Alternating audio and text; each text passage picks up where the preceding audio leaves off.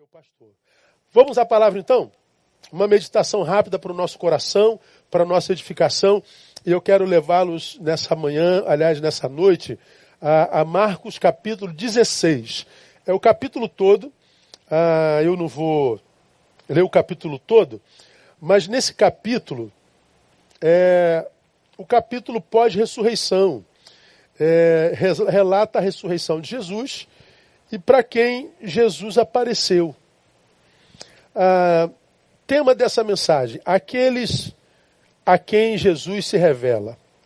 Vamos imaginar que você fosse Jesus e Jesus ressurreto, ok? Você morreu, você ressuscitou. Uma vez que você ressuscitou, para quem que você apareceria pela primeira vez? Pensa aí. Coloque-se no lugar dele. Você andou com os doze. Dentre os doze você tinha três. Dentre os três, Pedro, é, é, é, Pedro é, Marcos e João. Ah, Para quem que você se revelaria? Dentre os três tinha um, João, conhecido como o discípulo amado. Ressuscitei. Para quem que eu apareço primeiro? Pois é, esse capítulo, irmãos, ele é espetacular. E ele mostra para quem Jesus escolheu se revelar por primeiro. Por que, que eu vou ministrar esse capítulo 16 a vocês nessa noite? Esses dias eu estava lendo o diálogo de Leandro Carnal com uma crente com uma evangélica. Mas eu acho que, como eu digo sempre, é uma evangélica porque é membro de uma igreja evangélica. Tem dois tipos de evangélicos, né? Tem o evangélico que é só membro de uma igreja evangélica e tem o evangélico que é aquele que vive segundo os princípios do evangelho. Ele é evangélico porque ele vive o evangelho. E tem aquele evangélico que é evangélico porque é membro de uma igreja evangélica, mas ele não tem nada a ver, seus frutos dizem, com os princípios do evangelho. E o Karnal teve um contato é, via rede social com um desses evangélicos que, na minha concepção, pelo fruto, não vive o princípio do evangelho, mas é membro de uma igreja evangélica. O Karnal, ele se diz ateu, mas para mim, daqueles ateus que é só da boca para fora, que é, é mais um marketing do que uma vida praticada, não é? Ah, como outros que também se dizem ateu, como Luiz Felipe Pondé e alguns outros, para mim tudo crente, mas tem que manter aquela, né, aquela vibe intelectual de que não crê no, no metafísico e tal, mas cada um sabe de si. Mas, pois bem, é problema de cada um lá, né? Como a nossa fé também é problema nosso. Bom, uma, uma evangélica de uma igreja evangélica escreveu para Karnal assim, ó, preste atenção. Você pode ser o que for perante a sua plateia de macacos de auditório. Olha o linguajar. Mas para mim, você não passa de um espírito vazio, que ainda há de se ver chorando a mais tirana dor e vai implorar baixinho a ajuda daquele Deus que você tanto negou. Olha quanta graça, não é verdade? Mas para mim, você não passa de um espírito vazio. Será que eu posso julgar o espírito de alguém? Que ainda há de se ver chorando a mais tirana dor. Meu Deus, quanta graça quanto amor, e vai implorar baixinho a ajuda daquele Deus que você tanto negou. Esse é o crente. Vamos à resposta do ateu. Carnal respondeu assim: sentindo o afeto generoso dos que perdoam setenta vezes sete e oferecem a outra face, e não julgam nunca para não serem julgados como mandou o mestre, eu me animo mais a não compartilhar a ideia de uma eternidade ao seu lado. Se o céu tem mais gente do seu tipo, aceito o inferno como uma alternativa menos hipócrita. Queimar para sempre será menos doloroso do que conversar com você por todos os séculos dos séculos. Você, já, você deseja o mal e a dor. Carregue e compartilha seu ódio. Ataca e demonstra que o farisaísmo continua sendo a grande praga denunciada por Jesus. Se existisse um diabo, ele não inventaria o ateu. Ele criaria o cristão agressivo e cheio de ódio, pois é ele que mais afastaria a todos do evangelho. Jesus perdoou a adúltera, mas abominou Caifás e todos os doutores da lei. Não acredito em Satanás, porém confesso, você abala minha descrença. Nunca vi um ser celestial, mas convivo na internet com entidades muito parecidas com demônios, tomadas de ressentimentos, como você, Leandro Carnal. Eu acho que eu me matava se eu fosse esse crente. Meu irmão, é, em quem parece Jesus estar, cara? Naquele que diz que não crê? Ou naquele que diz crer? Fé tem a ver com discurso? Ou fé tem a ver com o que a gente carrega dentro? Bom, eu não quero julgar nem o espírito do carnal e nem quero julgar o espírito dessa pessoa que se diz crente. O que eu quero dizer para vocês nessa noite, irmãos, eu tenho eu tenho visto muito muito muita gente falando de Jesus, mas muita gente falando de Jesus. Mas eu nunca vi um tempo onde a gente tem tanta dificuldade de ver esse mesmo Jesus nas atitudes de quem fala dele. Falar de Jesus eu tenho visto. Ver Jesus em quem fala é que tem sido difícil. Me parece que Jesus virou um discurso. Deixou de ser um estilo de vida. Eu acho que nós nos esquecemos que Jesus não é só um ajuntamento de cinco letras. J-E-S-U-S. Jesus é um estilo de vida. A gente se esquece que Deus mandou Jesus porque nós, seres humanos, esquecemos de como ser humano e passamos a ser isso, o juiz do outro, o assassino do outro, o acusador do outro, o apedrejador do outro. E que porque nos tornamos nisso, colhemos a mesma coisa. O juízo do outro, a pedra do outro, a indiferença do outro. E nos tornamos, porque humanos errados, nos tornamos o veneno do outro.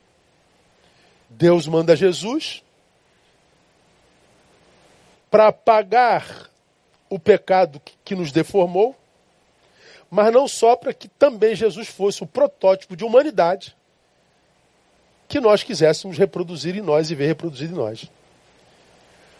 Como olhar para o outro que eu machuquei com a minha pedra e que me machucou me devolvendo a pedra, não era mais possível ver o outro como referência e o outro já não podia me ver como referência. Jesus então encarna para que nele nós tivéssemos uma referência de humanidade. Então Jesus não é só o conjunto de cinco letras e nem a figura de um Salvador. É o protótipo de humanidade que Deus gostaria de ver refletido em nós. É difícil entender isso, gente. Pois bem, esse livro de Marcos, o Evangelho de Marcos, no capítulo 16, me parece que Jesus tem um tipo de ser humano que tem um lugar especial nos seus afetos, sabe? Um, um ser humano que para o qual ele tem prazer em se revelar. Que eu acho que não tem nada a ver com esse que escreveu essa coisa para o carnal. Jesus ressuscita e se revela para algumas pessoas, irmãos, que, que meu Deus, me, me, me, me encantou demais essa, essa, essa, essa revelação de Jesus. Quem são aqueles para quem de fato Jesus se revela? É para esse que diz: ainda vou ver você amargando dor, porque você não tem a minha fé? É para esse tipo de gente mesmo que ele se revela? É para gente que diz: você engana esses seus macacos de auditório. Será que é para esse que Jesus se revela? Será que Jesus se revela para quem aponta dedo? Para quem faz a oração do fariseu, graças te dou, ó Pai, porque eu não sou como este que está aqui do meu lado, eu sou de outro patamar. Né? Será que é para isso que Jesus se revela? Jesus tem a ver com discurso mesmo, irmão? Eu acho que não. Aliás, eu tenho certeza que não. Vamos ver comigo? Quem são aqueles para quem Jesus se revela? Vamos começar lendo o versículo 9 do capítulo 16 de, março, de Marcos a ressurreição de Jesus, Marcos 16, 9. Coloca para mim, painel. Olha que coisa interessante. Ora, havendo Jesus ressurgido cedo no primeiro dia da semana, apareceu primeiramente a Maria Madalena. Quem é ela? A Maria Madalena era diaconisa da igreja. A Maria Madalena era copastora da igreja, era presbítera, sei lá. Não, não, não, não. Da qual tinha o quê? Leia aí. Expulsado sete demônios. Meu Deus do céu, Jesus amado. Para quem Jesus aparece primeiro? Para uma ex-endemoniada.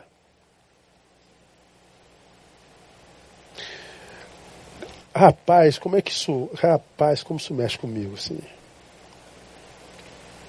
Você imagina Maria Madalena se fosse membro das nossas igrejas hoje, irmãos? O estigma que acompanharia essa mulher? Tu imagina como as irmãs da igreja olhariam para essa mulher?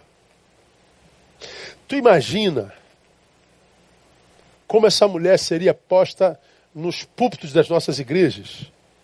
E como ela seria usada naqueles shows de libertação pirotécnico. Tu imagina como essa mulher ela seria estigmatizada por causa do seu passado? Mas olha para quem Jesus se revela.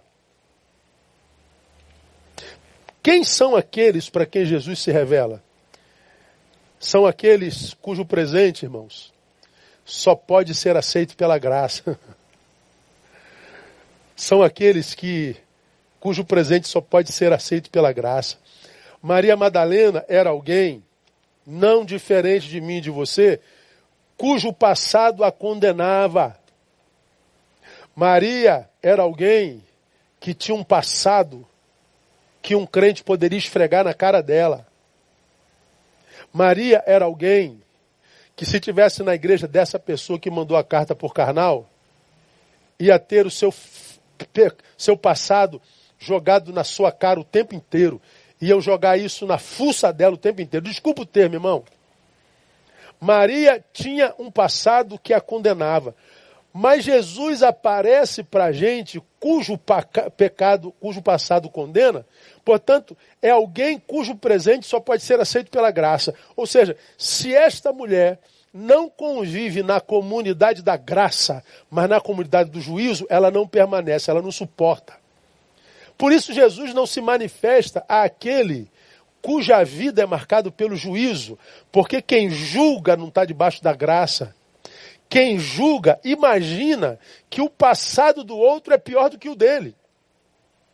Mas mostra você que tem mania de julgar o outro, de apedrejar o outro, mostra, revela a tua vida completamente e você vai ver se você não tem do que ser apedrejado também. O que, que esse texto está dizendo, irmãos? Que para Deus Não importa o que você foi no passado, não importa o que eu fui no passado. O importante para Deus é o que você pode vir a ser no futuro, se no presente nós mergulharmos na sua graça e recebermos a sua misericórdia. Eu gosto de Jesus porque Jesus não olha para mim como você olha para mim. Eu gosto de Jesus porque ele não olha para você como eu olho para você. Jesus, quando olha para mim, ele não vê primeiro a minha imagem, essa que é refém desse olho biológico, ele olha para a minha essência. E quando ele olha para a minha essência, ele vê o que de fato eu sou, não o que eu pareço ser. E mesmo vendo o que de fato eu sou, mesmo vendo que o meu passado me condena, mesmo vendo que o meu presente talvez me condena, ele diz assim, Neil, eu não desisto de você. Porque eu não olho para o que você foi, nem para o que você é. Eu olho para o que você pode vir a ser, se você se render ao meu sacrifício. Eu olho ao que você pode vir a ser se você mergulhar na minha misericórdia.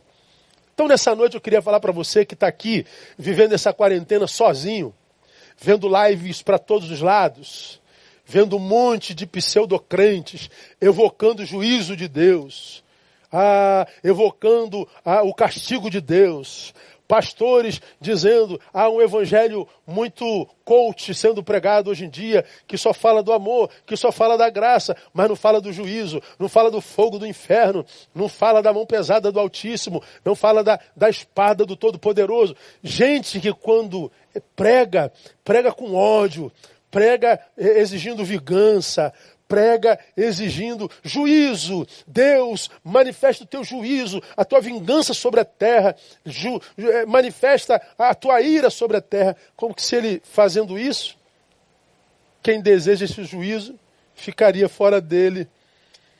Como que se você que apedreja o adúltero, o adúltero não fosse. Não, pastor, mas eu, eu nunca adulterei, que eu nunca tive na cama de ninguém. Quem disse que adúltero é quem teve na cama de alguém? Quem diz isso é a lei. Jesus diz que eu sou adúltero quando eu pensei em estar lá. Quando passou pela minha cabeça. Adúltero não é quem está com a mulher, é quem a deseja. Não é quem está com outro homem, é quem o deseja.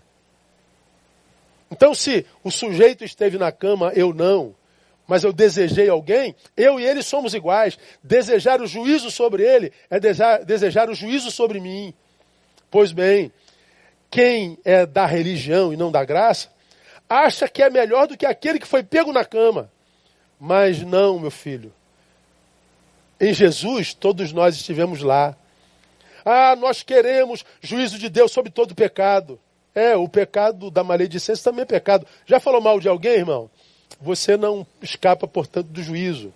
Você já pode fazer o bem a alguém e sonegou esse bem? Quem sabe fazer o bem e não faz peca. Quando o juízo de Deus vier, ele não virá só sobre aquele cujo pecado foi revelado, virá sobretudo sobre aquele que ocultou o seu pecado.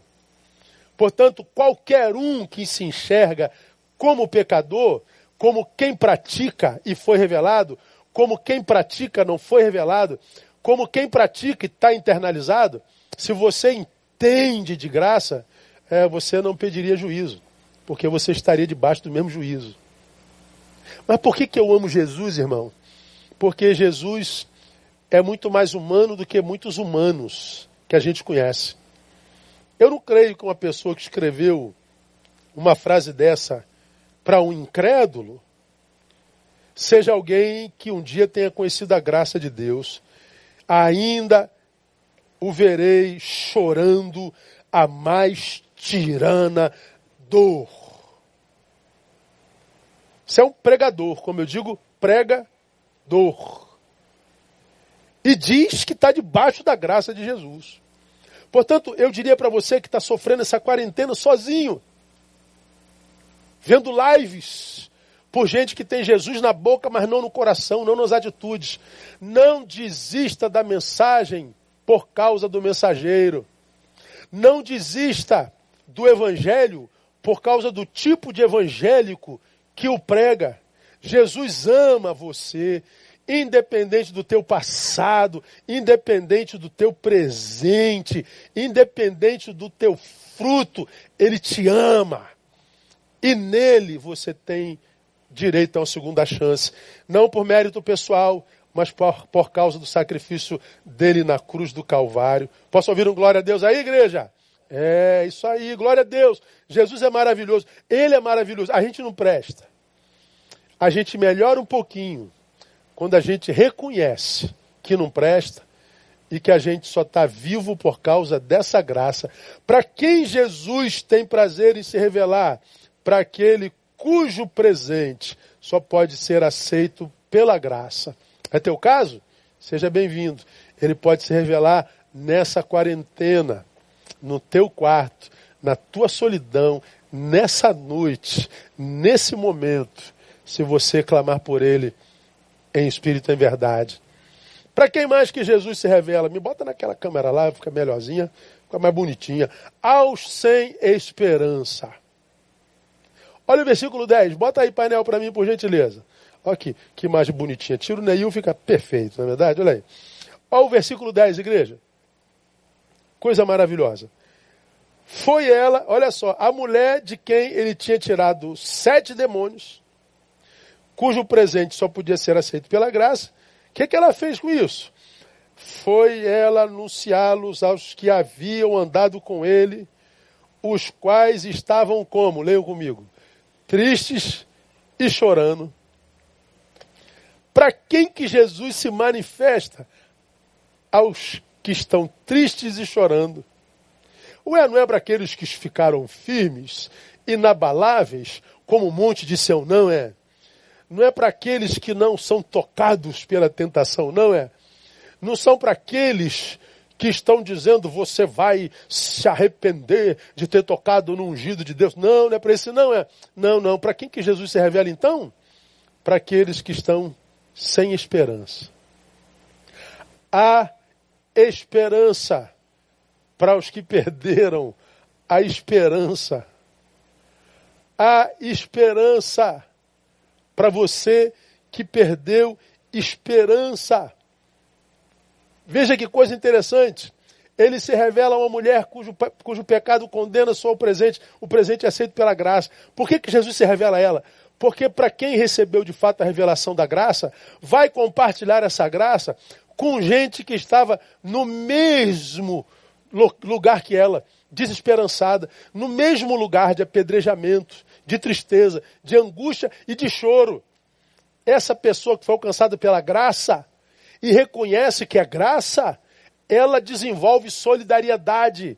E aí, os que estão tristes e choram são alcançados também. Essa gente não estava nas sinagogas lendo ao Corão. Essa gente não estava junto com os doutores da lei. Essa gente estava na periferia, impedida de entrar no templo, longe dos poderosos. É para esses que Jesus se revela. Grava isso, meu irmão. A tristeza, a derrota, a angústia, a humilhação só são fim para aqueles que acreditam nisso. Minha tristeza, essa tristeza é meu fim. Eu fui humilhado, é o fim da minha vida, fui abandonado, meu marido me deixou, estou, estou desempregado, é o fim. Meu Deus, como é que eu vou viver hoje nessa quarentena? Eu não posso trabalhar. É o fim. Não, só é fim para quem acredita que é fim. Em Deus, essas coisas que podem colocar um fim na nossa existência, pode ser só o início do milagre, o início de uma nova jornada, o início de uma nova maneira de ir. Para essa mulher, de quem Jesus tinha tirado sete demônios, para essa mulher que provavelmente é aquela que queriam apedrejar e Jesus não permitiu, para essa mulher que era taxada pela sociedade como uma imunda, ah, na sua imundice, que poderia ser o fim social, foi início, foi a redenção dela. Para os que estavam tristes e chorando, foi o início. Foi assim com Jesus. A cruz, a humilhação, aquele sangue, o cuspe, a zombaria na cabeça de Satanás era o fim de Jesus. Mas eu e você sabemos que a cruz foi só o início de tudo. A morte foi só o início de tudo. Então, meu irmão, no nome de Jesus, receba essa palavra. Eu não sei com quem eu falo nessa noite, mas eu sei que eu falo com uma multidão indescritível. E eu sei que no meio dessa multidão tem você que chora, que sofre, que está humilhado, que está humilhada, que está desesperançada, está desesperançado. E no nome de Jesus eu ministro a você nessa noite. Há esperança para quem está desesperançado. Essa é a noite que para você era um fim, em Jesus será o começo da tua nova existência. Porque Jesus se revela aos desesperançados. Não acredita na palavra maldita que te jogou aí. Você não vai dar em nada, você não presta para nada, a tua vida acabou.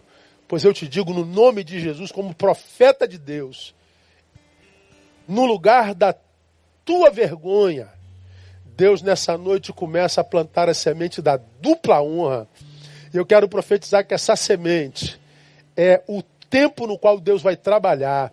Quando a rua nos for devolvida, quando o escritório nos for devolvido, quando a fábrica nos for devolvida, quando a igreja nos for devolvida, quando a vida puder ser vivida em plenitude, essa vida vai encontrar um novo você. Vai encontrar você, mas não este humilhado, derrotado, doente, desesperançado e desacreditado. Vai encontrar um você ressuscitado, uma nova criatura e eu profetizo que assim será no nome pelo poder do sangue de Jesus. Mas há uma terceira classe para quem ele tem prazer em se revelar. Mostra aí o versículo 12, painel, por gentileza. Depois disso, manifestou-se sobre outra forma a dois deles que iam de caminho para onde? Para o campo. Olha que coisa interessante. É. Jesus morreu. Fomos humilhados. Provavelmente nós botamos nossa fé sobre a vida de um charlatão. Bom, não podemos ficar aqui parados, né? Vamos voltar para a vida, vamos voltar para o trabalho. Veja só, esse povo humilhado, que sai desesperançado, não foi para o bar encher a cara revoltado. Não chutou o balde revoltado. Não quebrou tudo revoltado com Jesus. Porque é, revoltados consigo creram no, no facínora, no charlatão. Meu Deus, como eu fui. Não, não, não, não. Eles não se entregaram à revolta, eles voltaram para o trabalho. Deus tem prazer em se revelar aos ocupados. Deus tem prazer em se revelar aos que não usam desculpas para não ser aquilo para o que nasceram. Deus tem prazer em se revelar a gente que não é tomada por coitadismo Deus tem prazer em se revelar a gente que não morre de pena de si e usa essa pena para justificar o fato de não estar tá trabalhando, de não estar abençoando, de não estar adorando, de não estar fazendo. Deus se manifesta aos ocupados. O momento era de tristeza, de angústia, de dor, de desesperança. Mas esses discípulos, irmãos, entendiam que a vida tinha que continuar. E por causa disso, eles se puseram em movimento. E é no caminho, foi no caminho que Jesus se, entre, se, se revelou a eles. Eles não estagnaram a sua existência. Eles não se permitiram parar. Foi no caminho que ele se revelou. Então, se Jesus se revela aos humilhados, se Jesus se revela se revela para aqueles cujo presente só pode ser aceito pela graça, Jesus também se revela àqueles que se levantaram. Então levante-se daí. Faça o que você pode. Pastor, a minha força é pequena. Dá para fazer alguma coisa. Você está me ouvindo agora? Ouvir já é uma produção. Medita no que você está ouvindo quando eu parar de falar. Adora o Senhor. Abre o teu celular, ouça a gente cuja palavra edifica. Levanta daí, vai lavar o prato, vai lavar teu copo, vai colocar o teu café, arruma teu quarto, arruma tua cama, ajuda tua mãe, teu pai, teu marido, tua esposa, faça alguma coisa, se movimente. Você vai ver como é que a coisa muda, irmão. Ele se manifesta os ocupados. Vamos terminar? Bota o versículo 14, painel, por gentileza. Por último, então,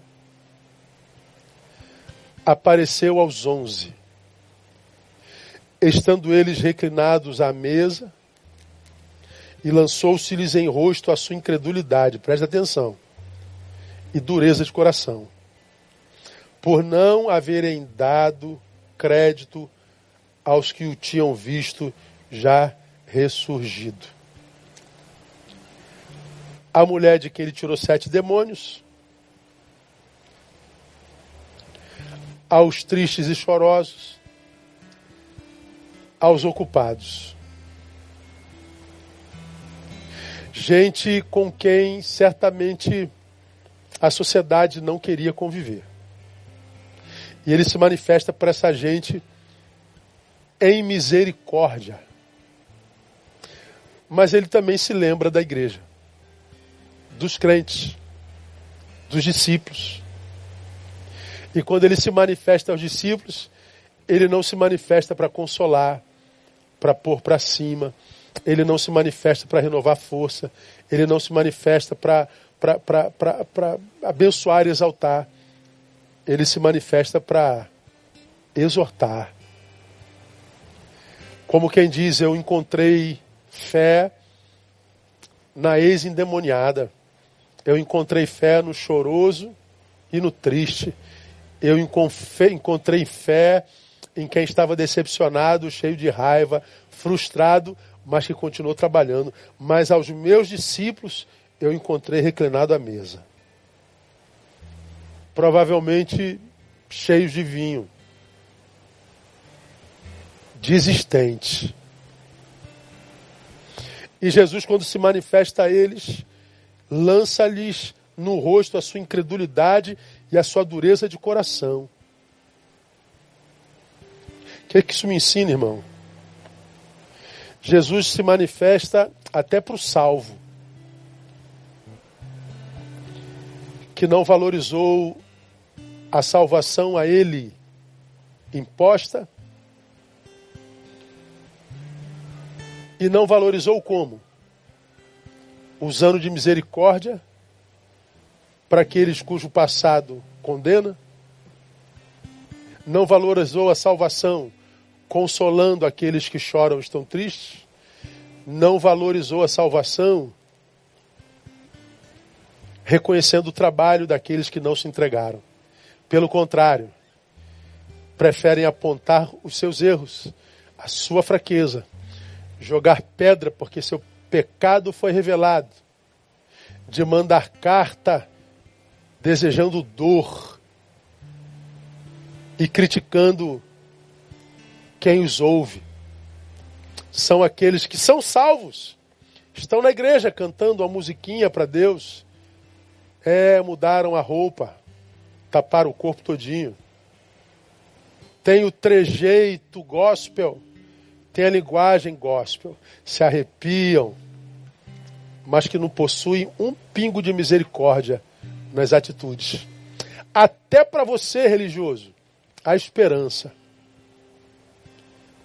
Eu louvo o nome de Jesus nessa noite, porque a sua graça, diz a palavra, é multiforme.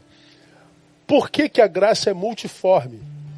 Porque multiforme são as formas de ser gente hoje. A graça para todo tipo de tribo, toda raça, todos os povos, todos os estilos, todos os tristes, todos os alegres, todos os homens, mulheres, gays, todos os empregados, desempregados, todos os pretos, todos os brancos, todos os bolsonaristas, todos os esquerdistas. A graça de Deus para todo mundo. A diferença é dessa gente que compõe esse mundo. Alguns valorizam essa graça e há outros que a ignoram. Preferem a religião, preferem o juízo. E cada um de nós dará conta a Deus de como nós usamos essa graça. Se fazendo valer a pena o sacrifício de Jesus e compartilhando o seu amor, ou se achando superior e acusando aqueles que pensam e são diferentes de nós. Que a graça de Jesus nos alcance e nos faça seres humanos melhores, porque salvos ela já nos fez. Deus abençoe cada um de vocês. Vamos louvar esse Jesus maravilhoso mais uma vez.